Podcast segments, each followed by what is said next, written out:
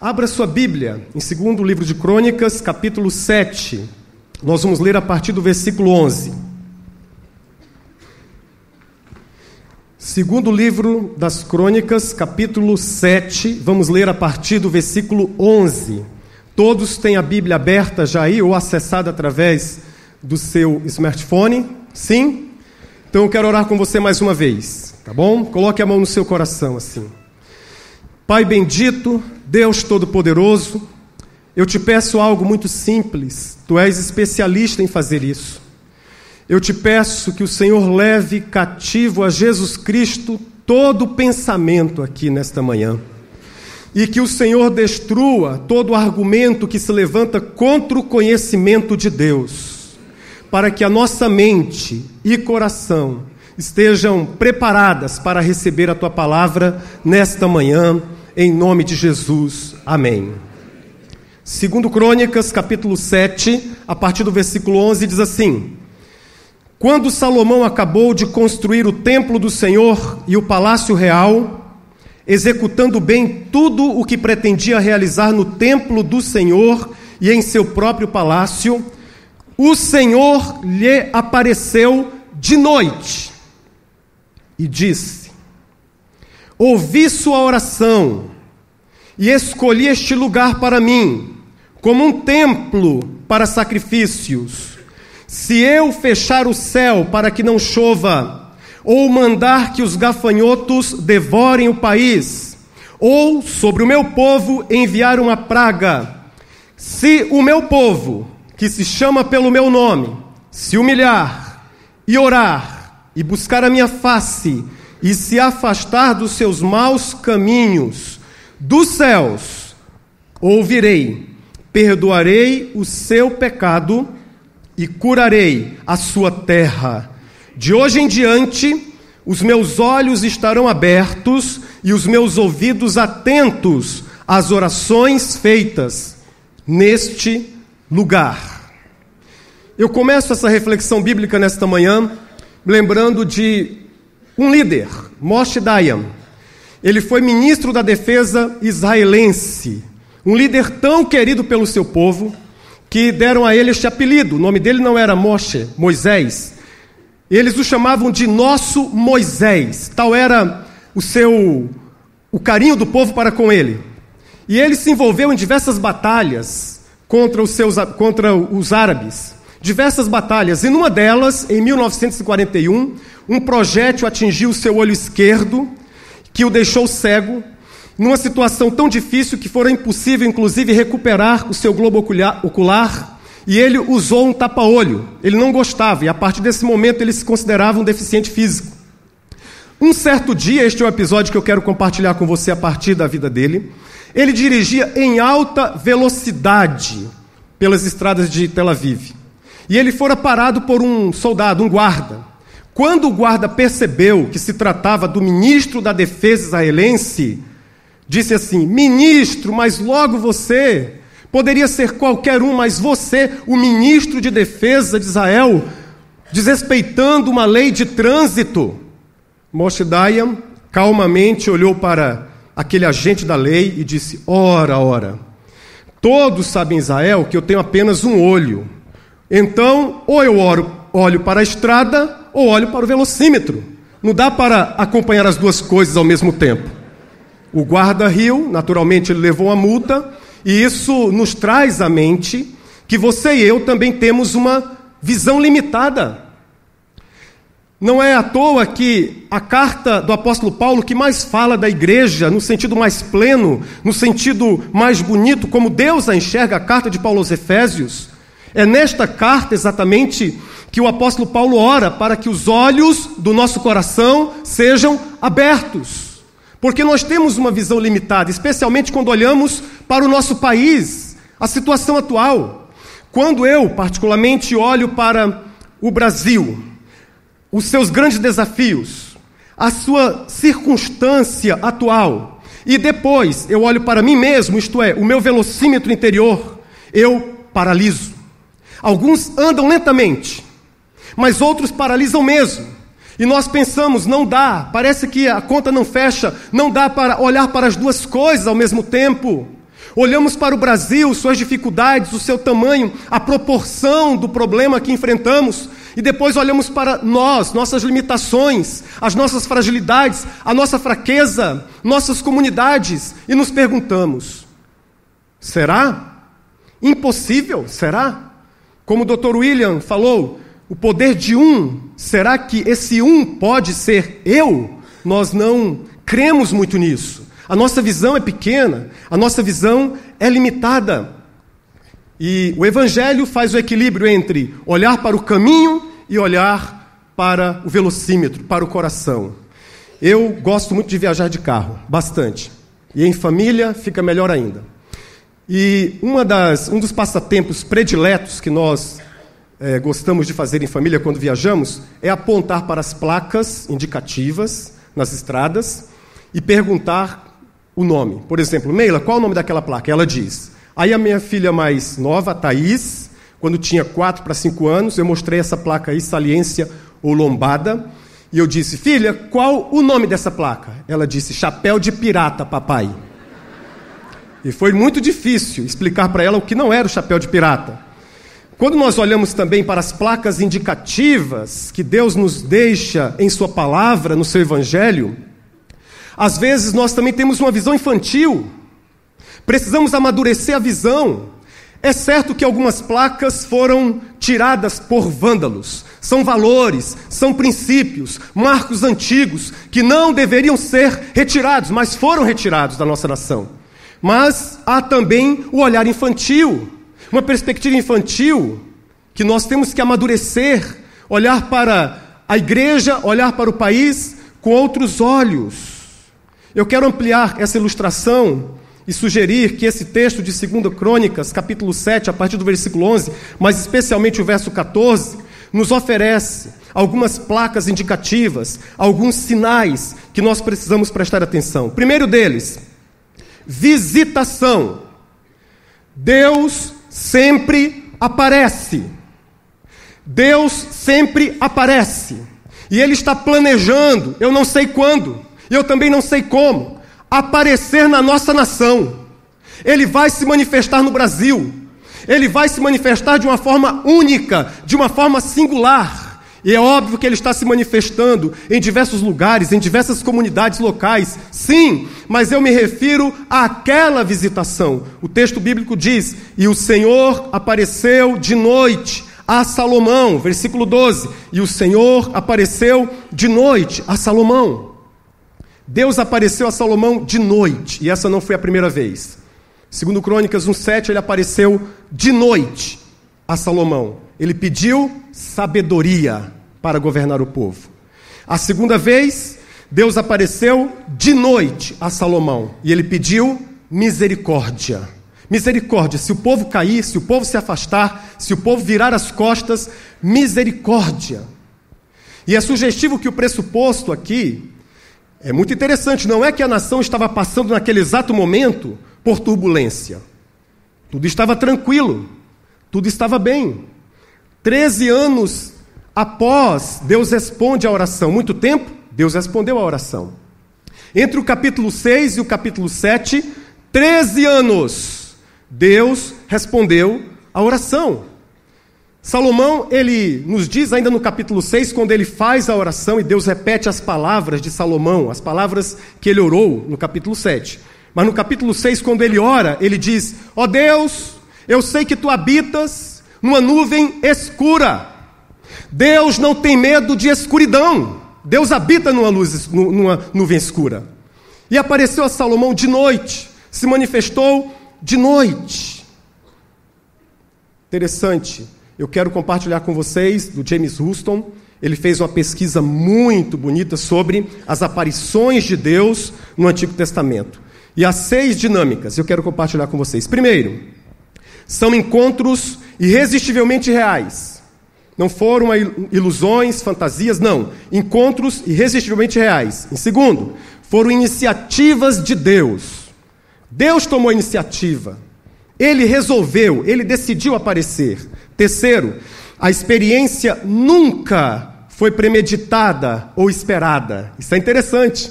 Geralmente, num momento inesperado, surpreendente.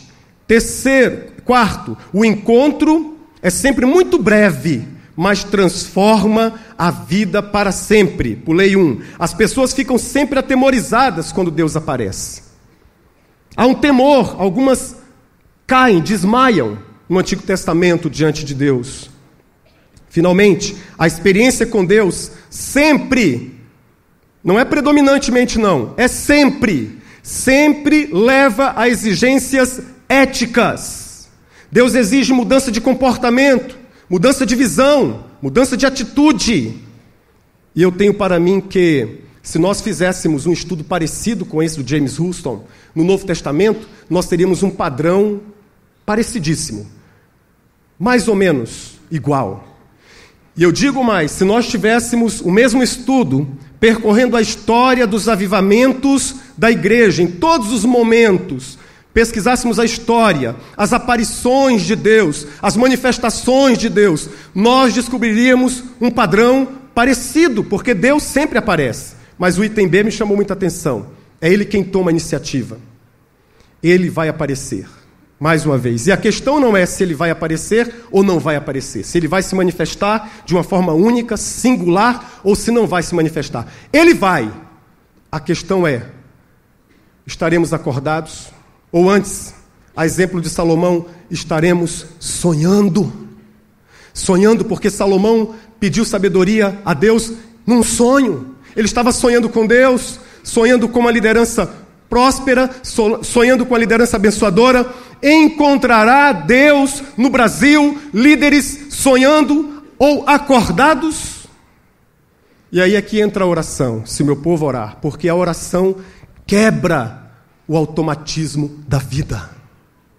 Um sabiá cantava muito bonito. O dono do sabiá chega e pergunta: Por que é que você canta tão bonito? Ele diz: Para ganhar sementes. Mas para que você quer ganhar sementes? Para eu poder crescer. E por que você quer crescer? Para eu ficar muito forte. E para que você quer ficar muito forte? Para eu poder cantar mais bonito. E para que você quer cantar mais bonito? Para eu poder ganhar mais sementes. É um ciclo. A oração quebra este ciclo de sobrevivência. A oração quebra o ciclo de sobrevivência para nos colocar na dinâmica do sentido da vida, do propósito da vida. Por isso é que se diz em Efésios, capítulo 5: Desperta, tu que dormes, levanta-te dentre os mortos e Cristo te esclarecerá. O Brasil enfrenta uma crise muito difícil, uma densa, uma nuvem escura, uma densa nuvem Há uma crise política. Poucos acreditam numa saída política razoável.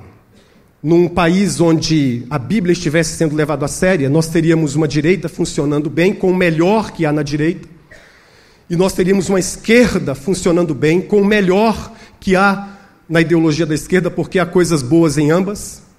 Mas o problema é que nesta nação nem a esquerda funciona corretamente e nem a direita funciona corretamente há uma crise política, há uma crise social, nosso povo está dividido. Nosso povo está num encantamento e está dividido.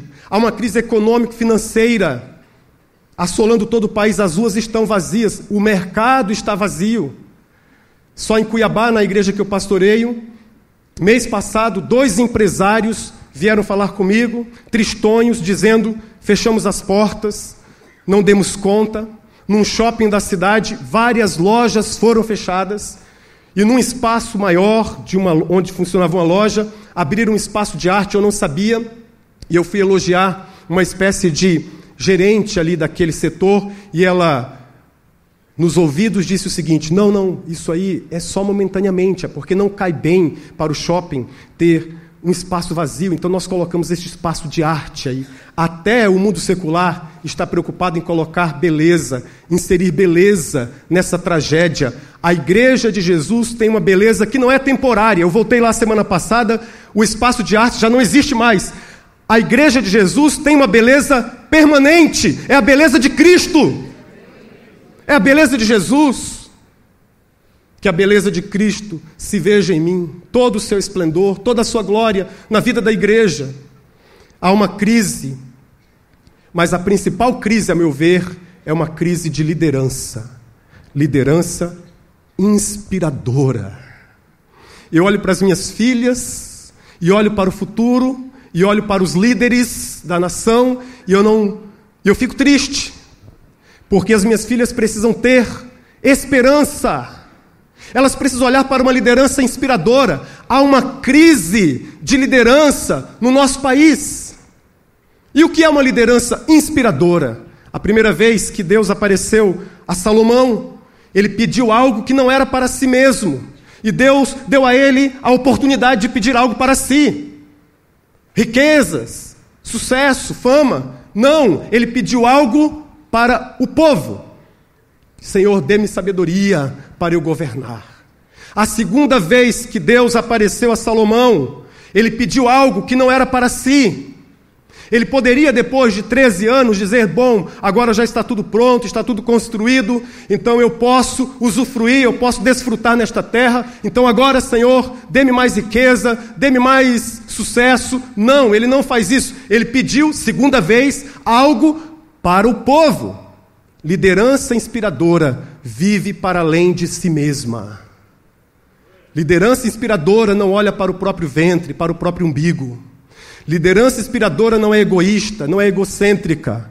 A raiz da corrupção, claro, além do pecado, o pecado em si, a natureza pecaminosa, pecado no singular, mas a raiz plural, pecados, a raiz plural da corrupção é o egoísmo, é pensar em si mesmo.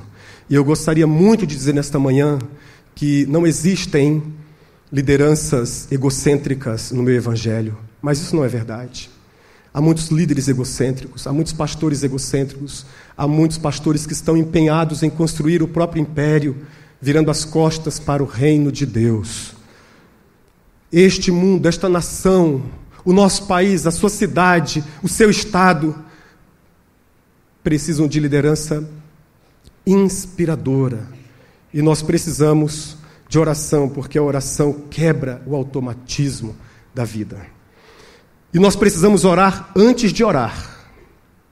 Como um jovem perguntou ao seu pastor, piedoso: Pastor, tenho observado sua vida. O que é que o senhor faz antes de orar? Ele disse: Antes de orar, eu oro. Você ora? Oro. E o que o senhor pede? Eu peço duas coisas. Primeiramente, eu peço para que a minha oração seja de todo o coração. E em segundo lugar, eu peço para não dormir porque eu começo a orar e o sono vem. Na oração, antes da nossa luta ser contra os demônios, precisa ser contra os neurônios, especialmente aqueles que controlam, regulam a questão do nosso sono, porque dá sono. E provavelmente aquele pastor piedoso aprendeu essa história de pedir a Deus para não dormir com Asaf, o salmista, que no Salmo 77, versículo 5, ora assim: Senhor, segura as minhas pálpebras e não permitas que eu durma. Eu estou tão inquieto que não consigo falar. Eu tenho tanto para dizer, mas eu estou com sono. Segura as minhas pálpebras. Aparição, queridos, Deus vai visitar a nossa nação. Segunda marca, o segundo sinal, a segunda placa nesta rodovia da fé, a conversão. Diz assim, 2 Crônica 7,14, 2 Crônica 7,14: Se o meu povo, que se chama pelo meu nome, se humilhar e orar e buscar a minha face, e se afastar dos seus maus caminhos, ou se desviar, ou se converter dos seus maus caminhos, dos céus eu ouvirei, perdoarei o seu pecado e sararei a sua terra. Esse versículo geralmente nós o interpretamos isoladamente, como se fossem peças de um quebra-cabeça, mais ou menos assim. Nós entendemos assim muitas vezes. Bom, precisamos de um resultado, que a nossa terra seja sarada, seja curada. Então, vamos fazer a nossa parte, é assim que nós olhamos para esse texto. Primeiramente, nós precisamos nos humilhar. E aí nós fazemos algo e, identificamos como humilhação. Depois, nós oramos. Em seguida, buscamos a face de Deus. E em terceiro lugar, nós nos convertemos dos nossos maus caminhos. E aí apresentamos tudo isso a Deus como um pacote e dizemos: Deus, fizemos tudo, e agora? Aí Deus recebe esse pacote e diz: agora é a minha vez de agir. Mas não é assim. Não é dessa forma. São facetas, sim. São elementos distintos de uma vida de oração, sim. Mas tudo aqui é oração. Porque quem se humilha já está orando, mesmo sem dizer uma palavra, já está orando. Sim, porque o efeito de uma humilhação espiritual é o efeito também de uma elevação. Jesus disse: quem se humilhar será exaltado. Já é uma oração poderosa. E quem busca a face de Deus já está em oração também, porque cansou de buscar a si mesmo, de buscar na política, de buscar soluções mágicas, de buscar soluções fáceis. E quem se converte dos seus maus caminhos já é uma oração também poderosa. Tudo é oração, tudo absolutamente é oração. Não se esqueçam que no Antigo Testamento, a conversão dos maus caminhos significa uma coisa muito simples: é virar as costas para os ídolos e servir ao Deus vivo. Isso tem reverberação no Novo Testamento. Paulo disse, num dos seus discursos, que bom que vocês se desviaram dos ídolos mudos e se converteram ao Deus vivo. Quem ora, quem busca face, quem se humilha, já está dizendo posicionalmente que está agora de costas viradas para os ídolos, os ídolos do coração, os ídolos de metais, os ídolos mentais, está posicionado, voltando-se para Deus, na direção de Deus. Este é o sentido. Então, é tudo uma coisa só. Não é uma tabela ou uma espécie de tabela celestial em que Deus vai ticando. Ah, muito bem, você já se humilhou, muito bem, orou, mais um tique aqui. Ah, ainda falta, ainda falta algo aí, hein? Falta buscar a minha face. Buscou a minha face, está faltando mais uma coisa, está faltando se converter. As coisas no reino de Deus, elas são simultâneas, elas vão acontecendo dentro de você, dentro de mim, quando oramos, quando viemos, quando a gente chega num congresso como este, elas vão acontecendo, elas vão se estabelecendo, e é do céu que Deus controla, que Deus governa tudo isso. Deus está fazendo na sua vida uma grande obra agora, neste exato momento. E isso aqui é oração também, não é apenas pregação, é oração. Tudo isso é oração. Bendito seja o nome do Senhor. Essa conversão não é salvífica, é uma conversão para a santidade. Quando Deus aparece a Salomão aqui, ele aparece no contexto da inauguração e dedicação do templo. E a resposta à oração que ele fizera no capítulo 6, a partir do versículo 14, Deus estaria disposto a ouvir, perdoar e sarar a terra se ou quando a reação do povo que se chama pelo, pelo seu nome fosse adequada ao povo da aliança. E nós também estamos debaixo de uma aliança, da nova aliança. Nós temos sobre nós o fardo de Jesus, que é leve. Não existe mensagem pesada e mensagem dura. A mensagem do Sérgio Queiroz ontem não foi pesada, não foi dura. O peso está no nosso coração. Às vezes a mensagem encontra o nosso coração pesado. Às vezes. Não existe mensagem pesada. A mensagem é martelo que esmiuça a rocha. E a rocha muitas vezes está no nosso coração. Mas bendito seja o Senhor pela coragem do Sérgio, porque ontem o martelo desceu em alguns corações, no meu também, e nossas existências foram minadas. Bendito seja o nome do Senhor. Bendito seja o nome do Senhor, aleluia. Conversão. É mais ou menos assim, capítulo 6, Salomão ora pedindo ao Senhor: se algum dia o povo virar as costas para o Senhor, se algum dia o povo pecar, faça algo, tenha misericórdia.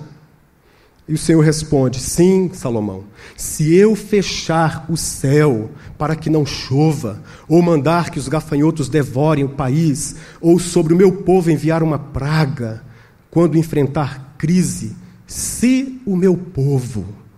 Mas, pastor, essa linguagem do Antigo Testamento é estranha, parece um castigo. Essa é a realidade bonita e ao mesmo tempo aterradora de lidar com Deus pessoal. Dallas Willard, um teólogo, disse o seguinte: sim, Deus pesa a mão muitas vezes. E muitos, por causa disso, querem se relacionar com uma divindade, entre aspas, impessoal, uma espécie de energia cósmica, Disse Dallas Willard: Eu prefiro me relacionar com Deus pessoal do que com um fio elétrico. Porque Deus perdoa, a eletricidade não. Conversão. Se a reação do povo for apresentar, for se humilhar, isto é, apresentar uma atitude coerente, adequada, se a reação do povo for orar, orar para ouvir a voz de Deus, para entender o momento de Deus, se a reação do povo for buscar a minha face, para quê? Para aprender a fazer uma análise de conjuntura, para ter discernimento espiritual, saber como e quando as coisas se encaixam. Se a reação do povo no momento de crise, no momento de dificuldade, for se converter dos seus maus caminhos para expressar uma ética pessoal, privada e também uma ética pública, então eu ouvirei dos céus, perdoarei os seus pecados e sararei a sua terra. Terceira sinalização: reparação. Perdoarei os seus pecados e sararei a sua terra. E sararei a sua terra. E sem forçar o texto, para fazê-lo dizer o que não diz, eu quero pensar com vocês aqui no conceito judaico de tikkun haolam, que é reparação. Essa palavra bonita significa reparação do mundo. E por que eu digo isso e insisto nisso? Porque a questão é: Deus vai sarar a terra. Mas a questão é como ele faz isso, como ele decide fazer isso. Uma passada de olhos pela Bíblia, apenas uma passada de olhos pela Bíblia, nós observamos que Deus escolhe fazer isso sempre, ou quase sempre, em cooperação com o homem, com você e comigo. Tikkun Haolam, ou reparação, é exatamente isso. Nós cooperamos com Deus para tornar este mundo um mundo melhor. Para tornar este mundo um mundo melhor. Isso está no DNA dos filhos de Deus. Se você é um discípulo de Jesus, você tem este senso de reparação do mundo em você, entranhado em sua vida. Você quer cuidar das coisas, você quer expressar a luz do mundo, onde você está, no lugar onde você foi plantado. O pastor Bill Hybels, ele chama este conceito muito engraçado de momento Popeye. O marinheiro franzino, fraquinho, apanha do Brutus, o grandalhão, muitas vezes e não pode fazer nada, mas chega um momento, esse é o momento Popeye, em que ele se inquieta tanto e ele come seu espinafre, e dá a lição que o Brutus merece. Disse o Bill Hybels que há um momento, há uma santa inquietação que se transforma numa santa ousadia quando alguma coisa entra em você e te inquieta de tal forma que você começa a enxergar aquela realidade como Deus enxerga. E você, portanto, se inquieta e diz: chega, basta, eu não aguento mais. Igreja, chega de um país corrupto ou tão corrupto, nós não aguentamos mais. Vamos orar em nome de Jesus. Mas vamos também cooperar com Deus neste processo de sarar a terra, de reparar a terra, de tornar este espaço um espaço melhor. No Instituto Hagai, nós acreditamos no conceito de imperativo cultural. O imperativo cultural, ao lado do imperativo missionário, são do, duas forças, dois impulsos para a igreja. O imperativo missionário nós conhecemos bem, Mateus capítulo é, 28, versos 18 a 20, nós conhecemos bem. O imperativo cultural é quando você e eu nos damos conta de que Deus nos criou a sua imagem e semelhança para nós governarmos, isto é, exercemos uma influência abençoadora, uma influência benéfica nas nossas áreas de atuação, de tal forma que esta excelência prática aponta para a glória de Deus. E essa é uma forma de reparar o mundo. Todas as áreas profissionais, em todas as áreas, em todas. Mas eu quero resumir pelo menos seis áreas em que o discípulo de Jesus, em que o cristão deve fazer diferença. Primeira delas, na família. Alguns vão exercer influência na família, não serão todos. Alguns vão criar seus filhos, alguns vão cuidar da esposa, do marido, mas não vai ter um destaque. Mas é fato que alguns vão se destacar na simplicidade do lar, dentro de casa, no dia a dia. Permita-me, por favor, citar o exemplo da minha mãe, que o ano passado ganhou o prêmio do BOP, Batalhão de Operações Especiais de Rio Branco no Acre, o prêmio de a mãe número um do bairro. E qual foi o seu prêmio? Hastear a bandeira em praça pública ao som do hino nacional e depois do hino acriano. A minha mãezinha, 74 anos, só fez até o quarto ano. Mas ela ouviu todos aqueles brutamontes, aqueles policiais todos lá. Eles chegavam lá, hoje eu quero matar um. Ela falou, não vai matar nada, senta aí, vamos conversar. E ela exerceu uma influência na nossa casa, na nossa família. Além do André, meu irmão do meio, da Lucinéia, minha irmã mais velha, a minha mãe adotou quatro crianças e ajudou a cuidar de alguns primos, com uma grana curta, um dinheiro curto, pregando o Evangelho, compartilhando o Evangelho, ensinando os princípios da palavra. Ela reparou o mundo, pelo menos o meu mundo, ela reparou. Mas ela reparou muito mais do que o meu mundo, ela faz diferença naquele bairro. Nunca fez um curso de teologia mas o Espírito Santo de Deus age na vida daquela mulher franzina. Outros exercerão influência nos governos, todas as áreas, áreas de segurança em todas as áreas. Deus colocou alguns aqui para exercer influências lá. Outros exercem influência na igreja. Muitos vão pastorear, vão liderar, vão cuidar, mas alguns especialmente vão exercer uma influência, serão um foco, uma luz, inspirando outros. Outros vão exercer influência nas artes, na educação. E outros vão exercer influência nas ciências e tecnologia. Eu não sei em que área você vai exercer influência, mas se você é, é, cristão, se você é discípulo de Jesus e você não está exercendo influência em área nenhuma, tem alguma coisa errada, não é com o Evangelho. A questão não é o ânimo do Evangelho, é o seu ânimo de vida. Substitua o seu ânimo de vida pelo ânimo do Evangelho. O ânimo do Evangelho é Jesus ressurreto, é Jesus vivo, passeando no nosso meio, insistindo para que nós brilhemos a nossa luz nesta terra, nesta nação é reparação do mundo. Se você não está exercendo influência numa dessas áreas citadas, se arrependa dos maus caminhos. Ore. Se humilhe na presença de Deus. Busque a face do Senhor. Porque quando da visitação do Senhor nesta terra, nesta nação, você estará desperto você estará acordado para enxergar tudo o que Deus irá fazer.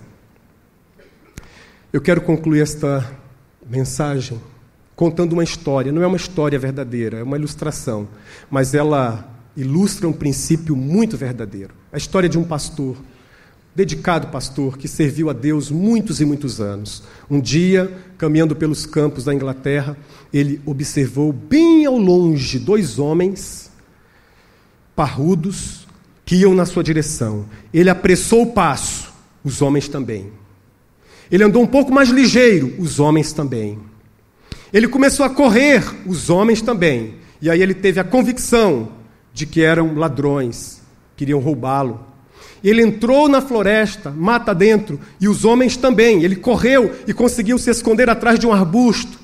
E ele ficou ali clamando, orando incessantemente buscando a Deus e dizendo: Senhor, tenha misericórdia de mim, erga uma muralha entre nós, erga uma muralha entre os meus inimigos e eu, uma muralha, Senhor. E ele abria um de seus olhos e ele via absolutamente nada. Ele insistia mais e orava com mais fervor, porque os homens se aproximavam. Ele tremia por dentro e orava com mais intensidade ainda: Senhor, tenha misericórdia, uma muralha entre nós, Senhor, uma muralha, Senhor. Mas ao abrir os olhos, ele viu apenas uma aranha confeccionando uma teia. Uma teia de aranha. Simples, uma simples teia. E ele ora com mais insistência: Senhor, eu não estou entendendo. Eu te servi todos esses anos. Eu procurei ser fiel em todos esses anos, Senhor, buscar a tua palavra, obedecer a tua palavra, e no momento que eu mais preciso, no momento em que a minha vida corre risco, tudo que eu vejo é uma teia de aranha, simples, bonita, perfeita, mas uma teia de aranha. Senhor, eu pedi uma muralha, uma muralha, mas o Senhor me concede uma teia de aranha. O que está acontecendo, Senhor? O que é isso, Senhor? E os homens estavam bem pertinho, ele ouviu um deles gritando: Ei, amigo, para um pouquinho. Por aí não. Você não observa que tem uma teia de aranha aí? Se alguém tivesse passado por aqui, não existiria mais essa teia de aranha. E eles foram por outro caminho. E a vida daquele pastor fora salva por uma simples teia de aranha. Talvez você olhe para o Brasil, os seus desafios, as suas dificuldades, e depois olha para o seu velocímetro interior, você está lento, as sua, suas limitações, e você diz: são teias de aranha. As manifestações de Deus no Brasil parecem teias de aranha. Você ora, você busca com intensidade, você promove vigílias na sua comunidade, na sua igreja, e quando você abre um pouco os olhos, teias de aranha. Mas nós precisamos aprender, ou precisamos relembrar, de que a fraqueza de Deus é mais poderosa do que os homens, e que o poder dele se aperfeiçoa em nossas fragilidades. Ou como nos disse Jesus para uma das igrejas da Ásia Menor no Apocalipse: Eu sei, eu sei, diz o Senhor, eu sei que você tem pouca força mas guardou a minha palavra e não negou o meu nome. Eu sei, eu sei que você tem pouca força, mas guardou a minha palavra, diz o Senhor, e não negou o meu nome. Ebenezer, algumas vezes eu sei que você faz esse exercício, diz o Senhor para ti. Compara o que o Ragai Brasil tem feito e tem feito algo muito bonito. Você não imagina o tanto de impacto transformador que tem causado nesta nação, mas diz o Senhor: Eu sei. Quando você compara o Hagai Brasil com outras instituições ligadas ao Hagai no mundo todo e com os resultados desses outros países, destas nações, eu sei que você diz internamente: eu tenho pouca força, mas você não negou o nome do Senhor e guardou a palavra dele. Permaneça. Aqui Centenas de líderes que foram impactados. Centenas de líderes frágeis, como eu, mas são líderes inspiradores. Porque a força que precisamos não é a força do nosso braço, da nossa inteligência, do nosso intelecto. A força que nós precisamos é a força de Jesus de Nazaré, o Senhor dos Senhores, o Senhor que nos conhece por dentro, o Senhor que conhece o Brasil e que ama o Brasil e que diz para cada anjo de cada igreja aqui nesta manhã: Eu sei que você tem pouca força, mas você guardou a minha palavra e você não negou o meu nome. Quero orar por você, pedir que você, por favor, se coloque em pé agora, se posicione em Deus. as coisas espirituais são compreendidas espiritualmente. Jesus está voltando. Mas antes desta volta gloriosa, ele visitará a nossa nação, eu creio. Visitará com poder através do seu corpo, corpo de Cristo, através de cada discípulo que tem pouca força mas que não negou o nome do Senhor e que guardou a sua palavra. Então feche os seus olhos. A minha oração vai ser muito simples. Deus quer que você auxilie, que você ajude no processo de reparação deste país, desta nação. Em qual área você pode exercer influência? Em qual área você pode mostrar o governo singelo do Senhor dos Senhores e do Rei dos Reis. Verifique se você está exercendo essa influência, ou se a sua limitação, a limitação da sua visão, tem impedido que você mantenha esse equilíbrio entre olhar para o caminho e olhar para si mesmo, para suas fragilidades. Creia no poder do Jesus ressurreto. Esse é o ânimo do Evangelho. O nosso ânimo de vida nos trai a nossa automotivação nos desgasta muitas vezes. Talvez você olhe para sua casa, para sua família, para sua igreja, para o seu trabalho e você percebe sim o dedo de Deus construindo pequenas, pequenos fios de esperança.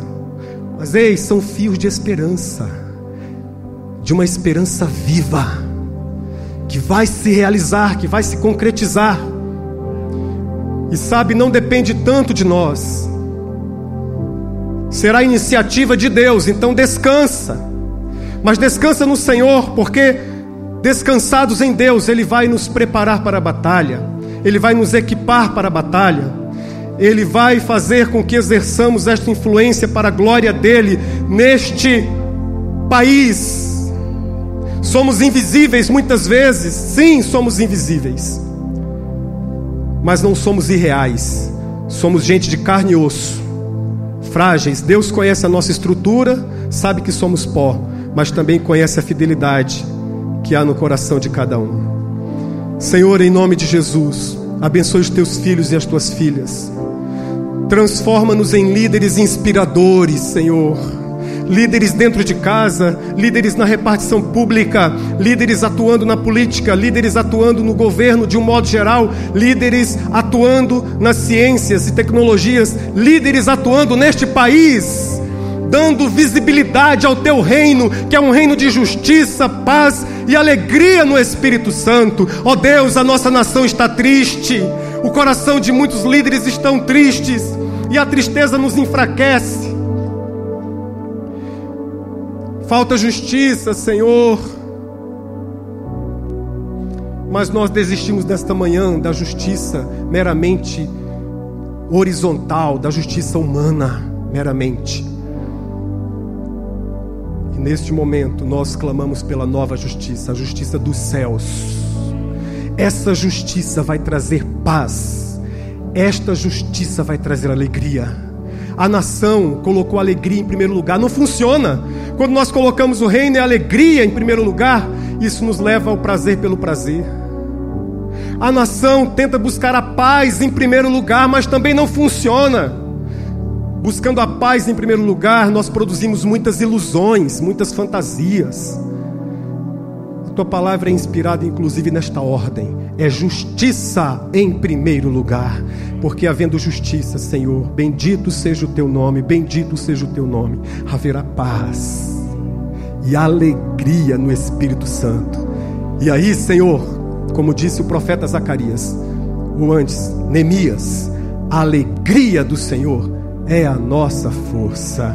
A alegria do Senhor é a nossa força. Não sairemos daqui cabisbaixos, sairemos daqui de cabeça erguida.